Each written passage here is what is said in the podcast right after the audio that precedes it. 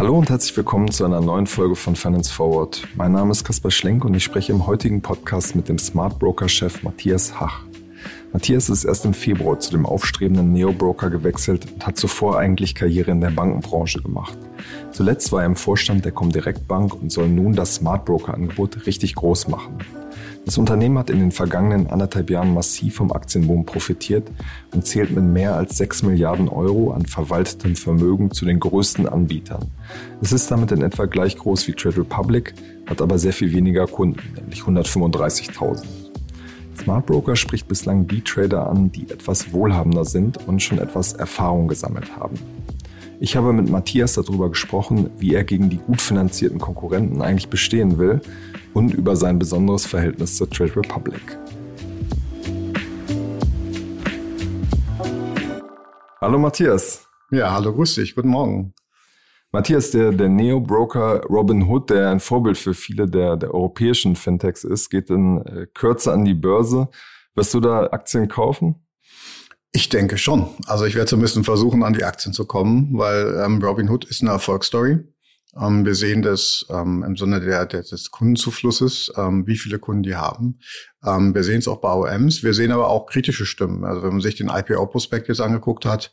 Ist einiges ähm, enthalten, ne? Mhm, ist einiges enthalten und tatsächlich auch viele, viele spannende Themen. Ähm, die, die für mich tatsächlich auch überraschend waren. Also wenn man sich Was war das zum Beispiel? Zum Beispiel die Strafen, die die zahlen müssen oder zahlen könnten. Ja, da haben sie ordentliche Rückstellungen eingebaut. Da gibt es auch eine große Passage dazu, wo ich mich auch frage, warum ist das so? Ja, warum müssen die so viele Rückstellungen für Strafen bilden? Auf der anderen Seite versucht man das zu übertragen auf uns, auf Deutschland und sagt, wenn, wenn dieser Boom so weitergeht, ähm, was heißt das für meine oder auch die anderen Geschäftsmodelle? Also wenn wir ähnliche Dinge sehen wie in den USA, ähm, und müssen wir uns da irgendwie positionieren. Ja? Das sind so die Fragen, die sich daraus ergeben, aber summa summarum ist Robin Hood eine ganz klare Erfolgsstory und ähm, eine Steilvorlage auf den deutschen Markt. Was sind da so die konkreten Punkte, wo du sagst, die Fragestellung muss ich mir hier für mein eigenes Geschäft von Smart Broker eigentlich auch, auch stellen? Naja, es ist zum einen natürlich der Hype um Robinhood. Ja, wenn man sich anguckt, wie viele Millionen User bei Robinhood sind, dann frage ich mich natürlich, was ist der Grund? Also was motiviert diese wirklich große Menge an Menschen zu Robinhood zu gehen? Und es ist nicht nur Zero Commission, also es ist mehr. Ja, es ist Community, es ist Price, es sind Features, es ist natürlich eine App. Es ist aber auch, glaube ich, in Amerika nochmal deutlich anders als in Deutschland. Also dieses Thema Investieren hat eine andere kulturelle Ausprägung als bei uns. Ähm, dennoch ähm, hat man dort ein, eine massive Abwanderung von tradierten Anbietern gesehen, die alle zu Robinhood gegangen sind. Das war einfach cool. Ja. Und diese Frage und beziehungsweise dieses, diese Coolness zu übertragen auf uns, auf, auf mein, unser Geschäftsmodell, auf den deutschen Markt. Das, das ist der Job, den, den, den ich versuche zu machen, äh, das zu transportieren, zu überlegen. Und Kann man denn Coolness übertragen? Ja, das ist, das ist genau die Frage, wie. Ja. ja. genau ist die Frage, wie wie nativ spricht man den Smart Broker aus? Ja, dass man sagt, es ist ganz normal, ich bin ein Smart Broker. Ja, ähm, und und das das ist ein Thema, was wir machen müssen. Das ist natürlich auch Sichtbarkeit. Das ist immer wieder äh, da sein, immer wieder sprechen zu aktuellen Themen, auch Statements abgeben. Ähm, ja, und am Ende natürlich auch ein tolles Produkt zu haben, sonst kommen die Kunden nicht. Und äh, wenn man sich den Hype anguckt, den wir die letzten zwei Jahre jetzt gesehen haben, ähm, da sind wir ganz, ganz am Anfang hier in Deutschland. So, die, die, die neuen Kunden sind gekommen, die Umverteilung hat noch nicht stattgefunden, also auch von den tradierten Instituten ähm, sehen wir vorsichtige Tendenzen, aber bei weitem noch nicht den großen Move.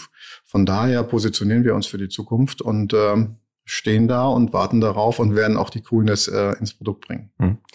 Ihr habt ja mit, mit äh, Trade Republic und Scalable Capital auf der Startup-Seite zwei Wettbewerber. Dann gibt es ja die Direktbanken, die auch in, die du wahrscheinlich eher als tradierte Anbieter bezeichnen würdest, ja. wo du auch herkommst, ursprünglich von der Comdirect, wo du im Vorstand warst. Dann gibt es Flatex Giro ähm, auf der Online-Broker-Seite. Wie wird sich dieser Wettbewerb entwickeln aus deiner Sicht und wo, wo ist da auch euer Platz als, als Smart Broker? Ja, also ich glaube, es sind für mich drei Gruppen. Ne? Es sind die Neo-Broker, es mal Trade Republic und das Scalable. Es sind so die Direktbanken der ersten Stunde. Dazu gehört eine Comdirect, eine, auch eine FedEx für mich, ähm, eine ING DIBA und wie sie alle heißen. Und dann gibt es tatsächlich die tradierten Unternehmen, also große Konzerne, Sparkassen, Volksbanken und so weiter. So. Wo steht der Smart Broker? Also wir sind eigentlich ein Hybridmodell, wir stehen genau dazwischen. Wir sind natürlich Neo-Broker, einfach getrieben durch dieses 0-Euro-Modell bis hin zu 4 Euro, was wir anbieten. Wir sind aber auch irgendwie ein, ein, ein richtiger Broker, weil wir nicht nur einen Börsenplatz anbieten, wie zum Beispiel eine Trade Republic, sondern ähm, der Kunde bei uns tatsächlich über 40 Börsen handeln kann oder über 18.000 Fonds handeln kann, ähm, weltweit agieren kann. Und da unterscheiden wir uns tatsächlich. Also von daher sind wir so ein Hybrid. Und ähm, dieses Hybrid ist auch insofern spannend, ähm, als dass, dass wir Preis und Produkt als auch Service kombinieren. Ähm, und dieses Angebot gibt es so im deutschen Markt nicht. Ja, oder bis jetzt nicht. An wen richtet ihr euch dann eigentlich? Also seid ihr ähm, eher das für den Selbstentscheider, wie man ihn äh, nennt, der semi-professionell anlegt, wo es ja so rund zwei Millionen, glaube ich, in Deutschland gibt? Ja. Oder ist es diese Masse an Leuten, die jetzt neu in den Markt kommt und wo noch nicht klar ist, wie sich das weiterentwickelt. Bleiben die, kommen noch mehr? Wen sprecht ihr da eigentlich im Kern an? Also wir sprechen auf jeden Fall eine jüngere börseninteressierte Gruppe an. Das sehen wir auch, wenn wir uns unsere Kunden angucken. Knapp die Hälfte sind bis zu 35 Jahren alt, also die kommen auch zu uns. Was bei uns spannend ist, ist durch das Hybrid-Modell getrieben, ähm, weil du gerade gesagt hast, Trade Republic und ähm, Smart Broker. Wenn man sich zum Beispiel die OMs anguckt, die beide Häuser haben, haben wir sehr viel mehr AOMs mit deutlich weniger also Assets under Management. Assets under Management, ja. ja. Ähm, beide haben in etwa 6 Milliarden. Ähm, wir haben aber nur 135.000 Kunden, die anderen haben eine Million Kunden. Das heißt, wir haben einen guten Mix von sehr werthaltigen Kunden, also auch die Kunden, die du gerade angesprochen hast, ähm, die, ich sag mal, seriöse Anleger sind, ähm, finden unser Produkt gut und kommen zu uns und nutzen die Services. Von daher. Meinst du, die anderen sind keine seriösen Anleger? Doch, doch, sind sie auch. Aber ähm, wir, wir kriegen wirklich die Guten aus dem Markt, ähm, weil viele wirklich, ähm, ich sag mal, große Depotbestände bei uns hinlegen und wir trotz, ich sag mal, der der ja der 18 Monate, die wir am Markt sind, schon einen hohen Trust haben. Ja, wenn man sich anguckt, unsere durchschnittliche AOM liegt bei 27.000 Euro pro Kunde, das ist wirklich sehr sehr hoch, ähm, was dadurch getrieben ist, dass wir ja, ein gutes Produkt haben, aber auch extrem viel gute Preise bekommen haben. Also wenn man sich, sich Rankings anguckt, ähm, sind wir immer unter den ersten ein, zwei, drei Plätzen. Und ähm, das macht schon was mit einem Unternehmen. Und vor allem, wenn man dann gerankt wird gegen, sag mal, Direktbanken oder andere und eigentlich immer gut in der Peer Group wegkommt, dann ist das natürlich auch ein Zugpferd für Kunden. Hm. Nichtsdestotrotz gibt es ja diesen Spagat zwischen Einfachheit, ähm, ich spreche die Masse an versus ähm, ich habe viel Angebot, viele Auswahlmöglichkeiten ja. für eine professionellere ähm, Zielgruppe.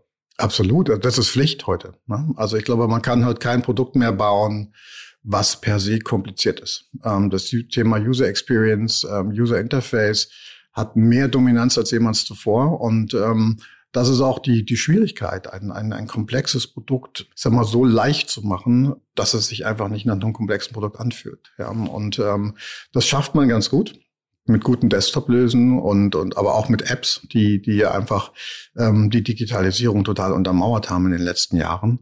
Und ähm, dort kann man die Use Cases wunderbar abbilden und, und von daher sind Dinge einfach und nicht mehr so kompliziert wie früher. Hm. Ihr habt jetzt im Moment noch, noch keine App, aber arbeitet dran. Wann, wann soll die kommen?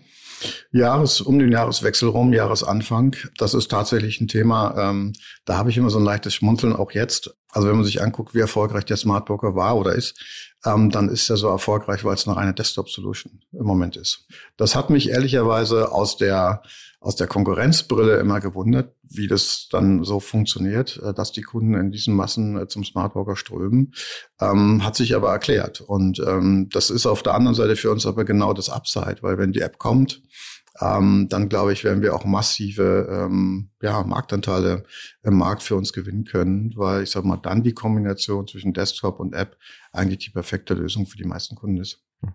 Trade Republic und Scalable Capital haben jetzt ja gerade riesen Finanzierungsrunden ähm, eingenommen. Da wird viel in das Marketing jetzt gepumpt. Bei, bei Trade Republic sieht man ja schon, schon Fernsehwerbung. Wie wollt ihr da mithalten? Weil ich glaube, eure Marketing-Töpfe sind ja nicht, nicht so riesengroß.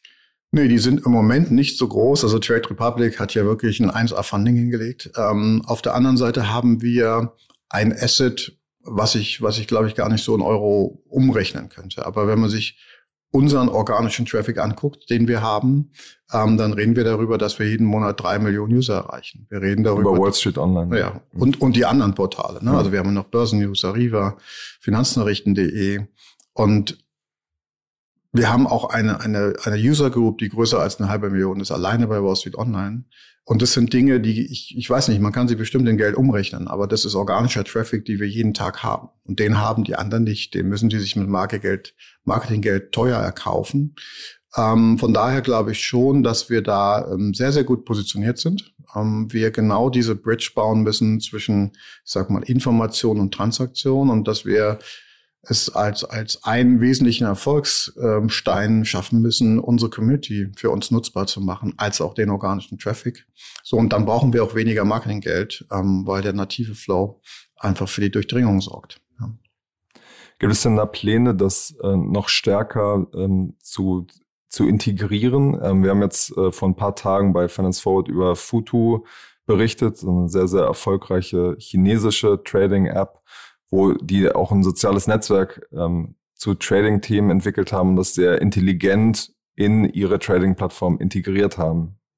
Ja, ist also ein sehr, sehr gutes Beispiel. Ne? Also Foto ist eins, ähm, was ich mir schon lange angucke. Also auch schon, ich sag mal, bevor ich zu was wir untergegangen sind. Und tatsächlich ist das die große Aufgabe. Also wie bringt man diese, diese beiden Welten zusammen? Das ist unser Kernasset.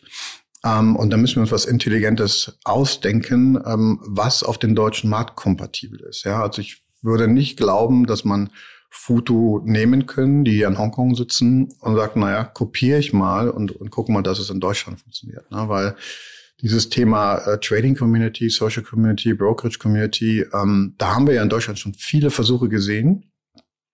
Äh, in der Integration hat noch keins so richtig verfangen. So, und, und das ist unsere, unsere Aufgabe, die wir ganz sicher lösen wollen. Ob wir sie werden, das werden die Kunden entscheiden. Aber, aber wir für uns äh, haben das Ganze oben nach oben geschrieben, ja. Wie könnte das dann aussehen oder was für Fehler wurden da in der Vergangenheit gemacht aus deiner Sicht? Naja, ich glaube, die, die, also es hat immer die, die Transaktion gefehlt. Ne? Also man hat immer die Information gehabt. Man sieht heute, ähm, man unterhält sich über Aktien oder über generell über Finanzthemen, aber man kann in der logischen Sekunde, wo man bei uns ist, nicht sozusagen das Bedürfnis befriedigen und muss immer wieder weg. So, und da ist immer wieder ein Bruch. So, und ich glaube, ein, ein großer Punkt ist die Journey perfekt zu machen. Also, dass man praktisch, praktisch einen Handelsbutton dann in dem Forum oder in, unter dem Artikel bekommen könnte, genau. wo man dann einfach die, genau. die Aktie dann direkt kauft. Genau. Das ist, das ist eine Geschichte. Ne? Da braucht man natürlich ein Smart Broker Depot. Ähm, sonst wird es nicht funktionieren. Ja? Das ist sicherlich ein großer Punkt. Und, und wir überlegen aber auch, ähm, ich sag mal, das ist so ein bisschen so eine regulatorisch-rechtliche Frage, an der wir uns gerade abarbeiten. Wie kann man tatsächlich auch Transaktionen bei uns machen, ohne vielleicht zwingend ein Depot zu haben? Ja? Da reden wir über digitale Produkte, über digitale Assets. Wir reden über Krypto, Blockchain und wie sie alle heißen.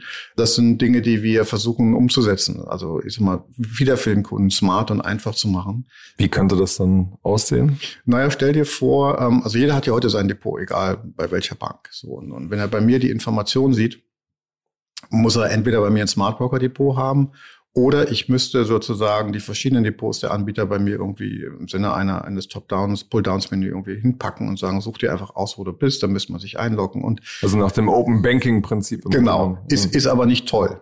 Ne? Mhm. So. Und, und ich, mir schwebt eigentlich so eine Lösung vor, wo, wo ich eine Aktie kaufen kann, vielleicht gar nicht, sag mal, die physische Aktie besitze, vielleicht dann doch, das müssen wir gerade nochmal ausbaldowern, aber Teile sagen, ich will jetzt die Aktie kaufen, und ich kann sie meinetwegen mit PayPal bezahlen oder ich kann sie dann irgendwie im weiteren Sinne dann doch mit meinem Hausbankdepot verknüpfen, aber erst im weiteren Sinne, nicht sofort in, im Sinne der Transaktion. Also da versuchen wir gerade mehrere Wege irgendwie zu gehen, um, um die Convenience nach vorne zu bringen.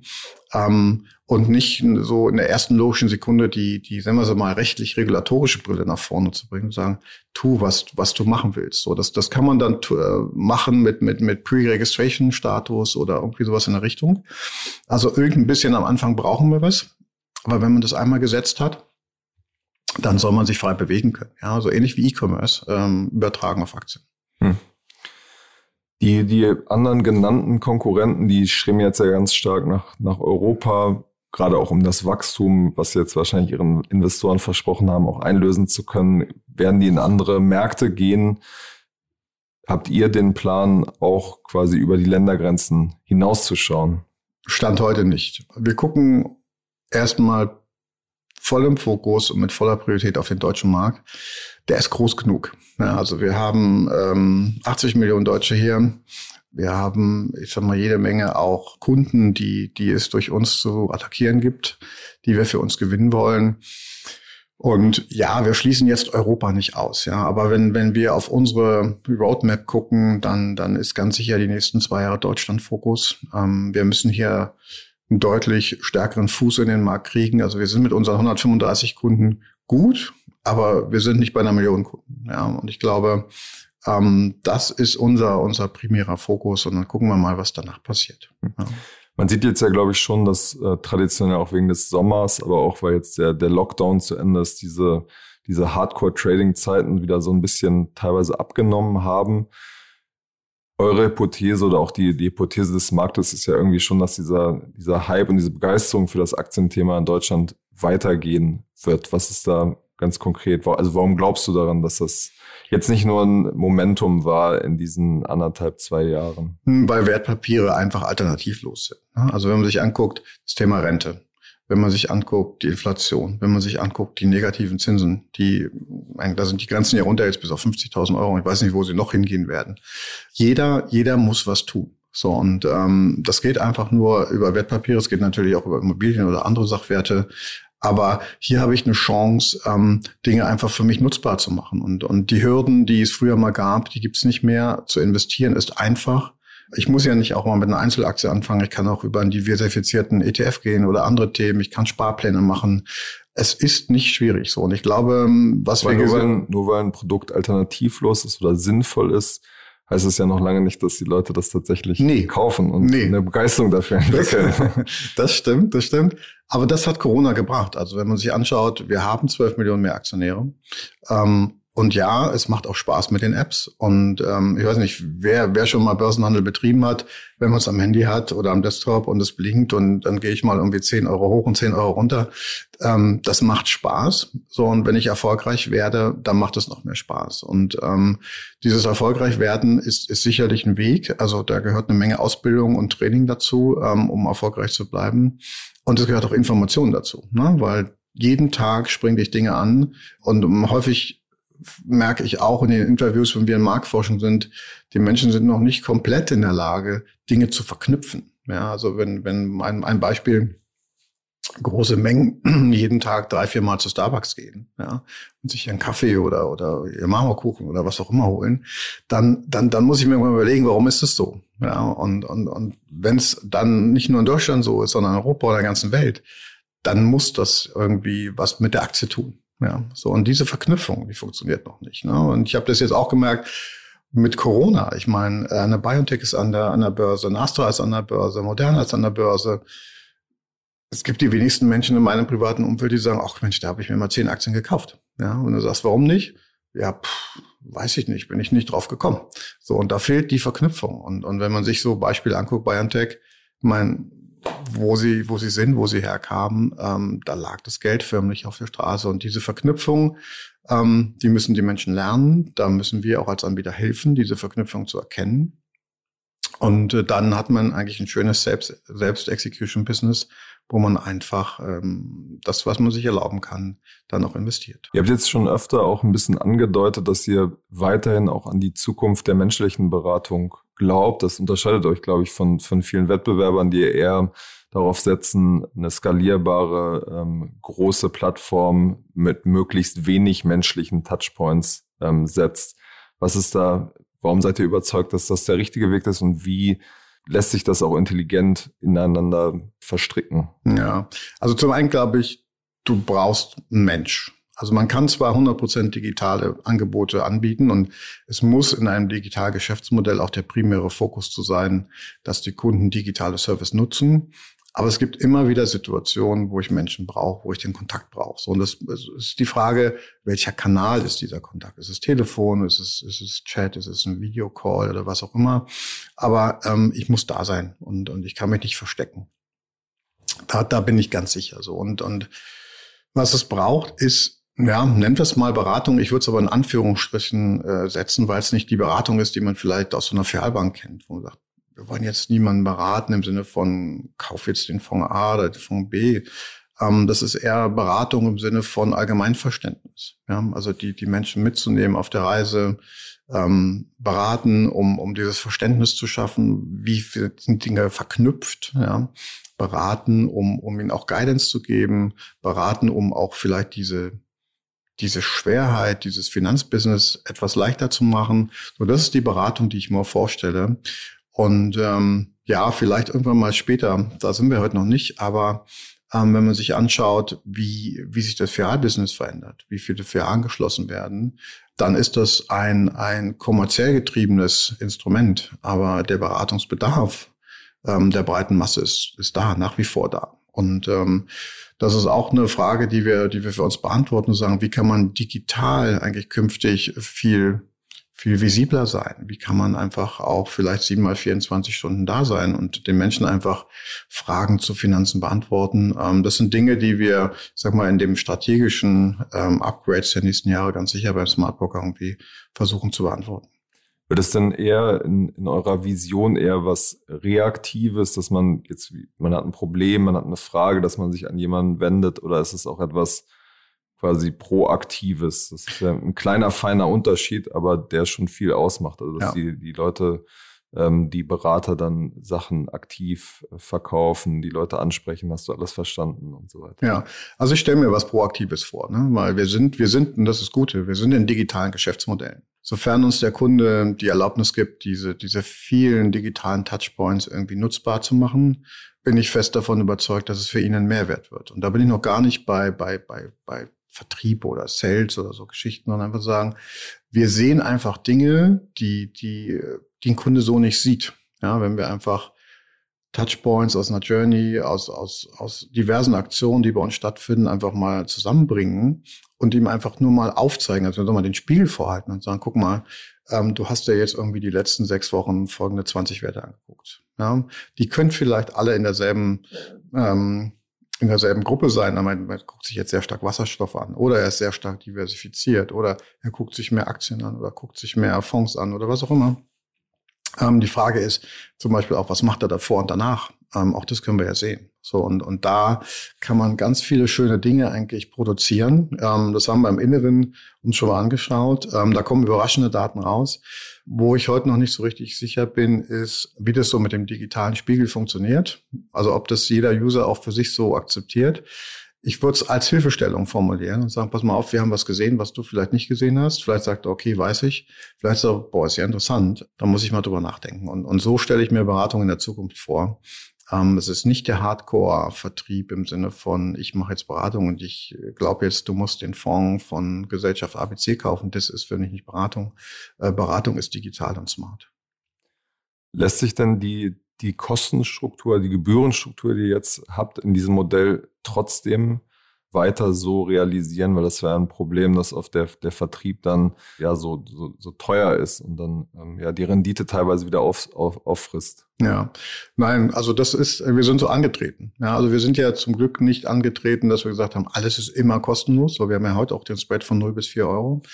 Und der Anspruch ist, alle Einkaufsvorteile, die wir generieren, ähm, auch weiterzugeben, größtmöglich weiterzugeben. Und das machen wir heute, das machen wir auch morgen. Und ähm, wir haben halt, ist ja mal eine einmalige Chance. Ja, der Smart Broker ist 18 Monate da.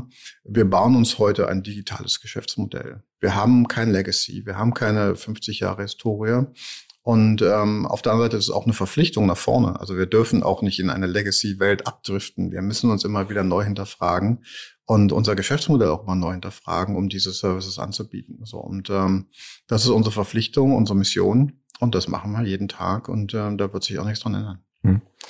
Werdet ihr denn da dann praktisch so eine ähm, ja, Berater-Armada, wie kann man sich das vorstellen? Plant ihr die quasi aufzubauen?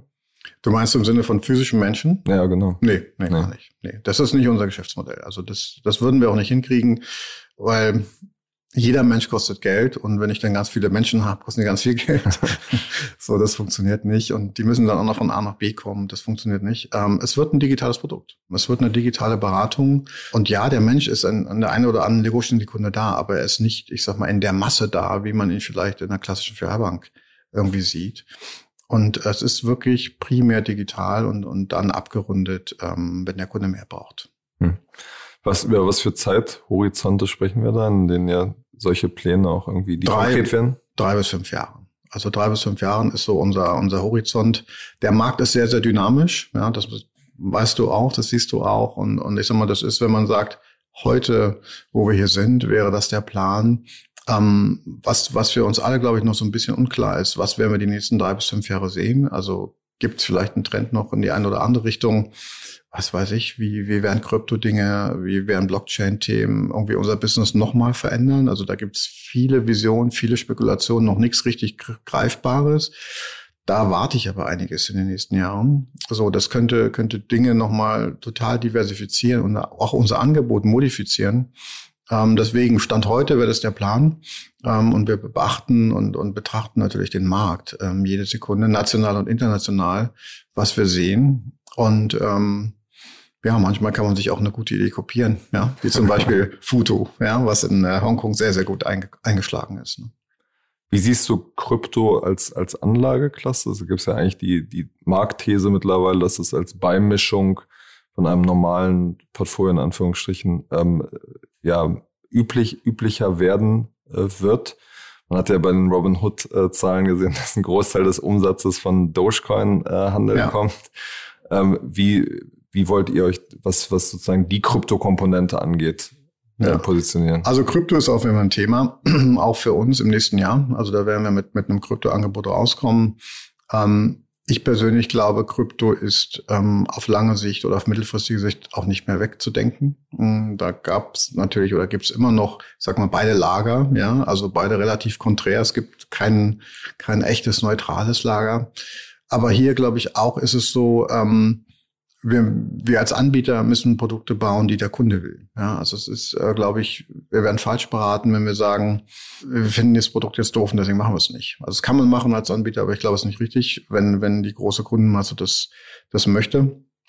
So, und ich glaube auch, als, als Beimischung ist es genau richtig. Also ich würde es niemals auf 100% Gewicht, also ich für mich persönlich würde es wahrscheinlich auch keinen empfehlen, ähm, weil ich meine, die Schwankungen, die wir sehen, sind schon brutal. Ja? Und, und ich glaube, da kann heute auch keiner wirklich seriös sagen, wie wird es in den nächsten zwölf Monaten aussehen.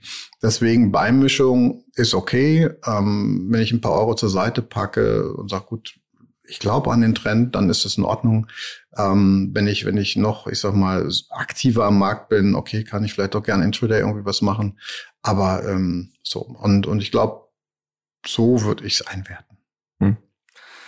Lass uns zum, zum Schluss in den letzten äh, fünf Minuten nochmal kurz äh, über, über Trade Republic als Firma selbst sprechen, weil die verfolgt dich ja um, so ein bisschen in deiner Karriere, muss man sagen. Ja. Ähm, erst bei der äh, Comdirect waren die ja in der Startup-Garage, als du äh, ja. Vorstand warst. Und wir hatten auch mal berichtet, dass es da so ein äh, Investitionsverhandlungen gab. Das kam dann äh, nicht zustande.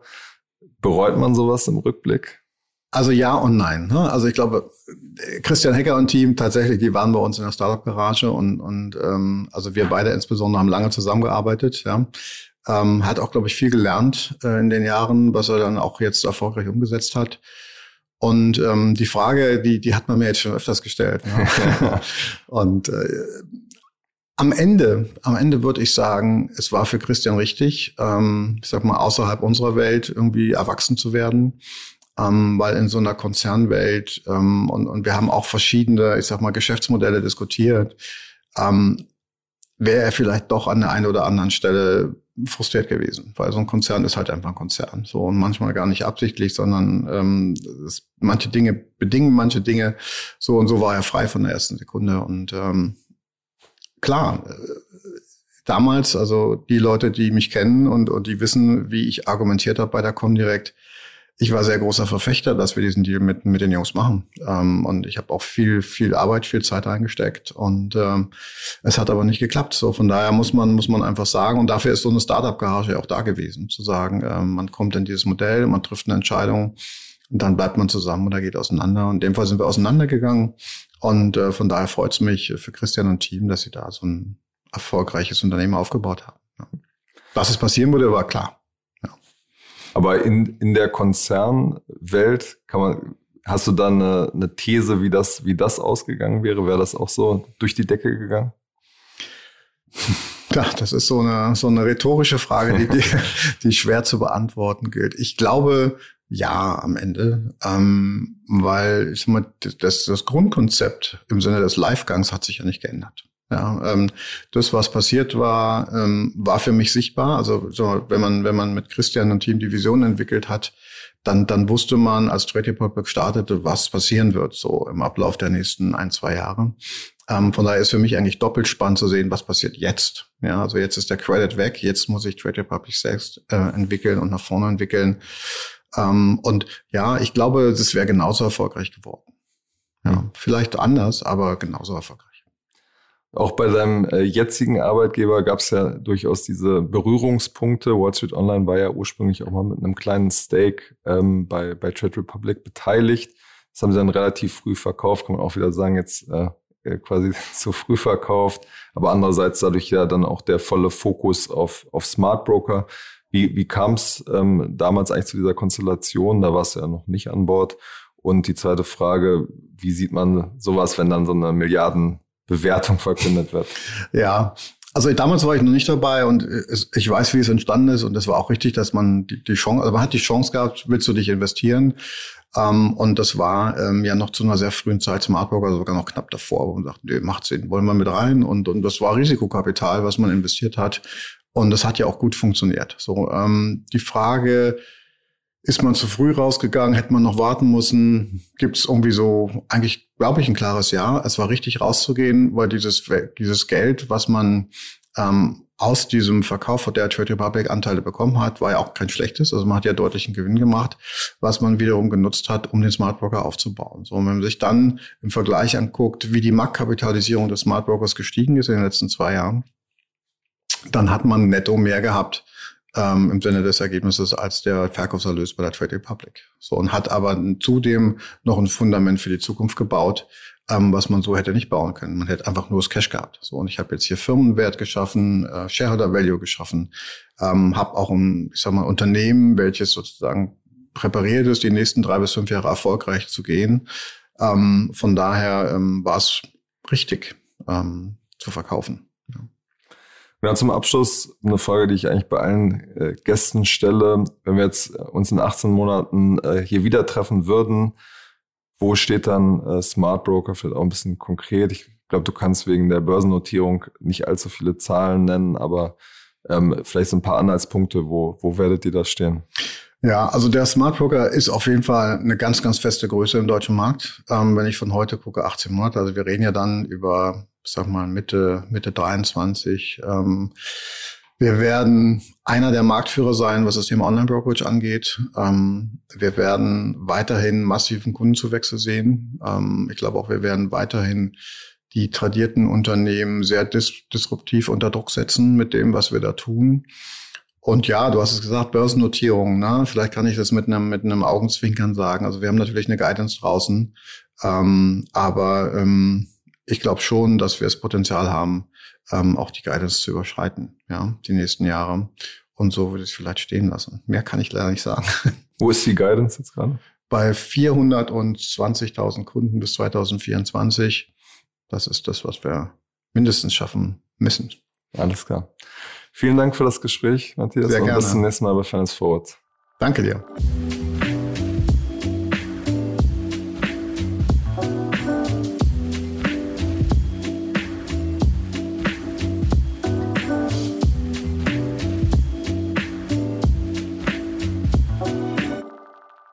Dieser Podcast wird produziert von Podstars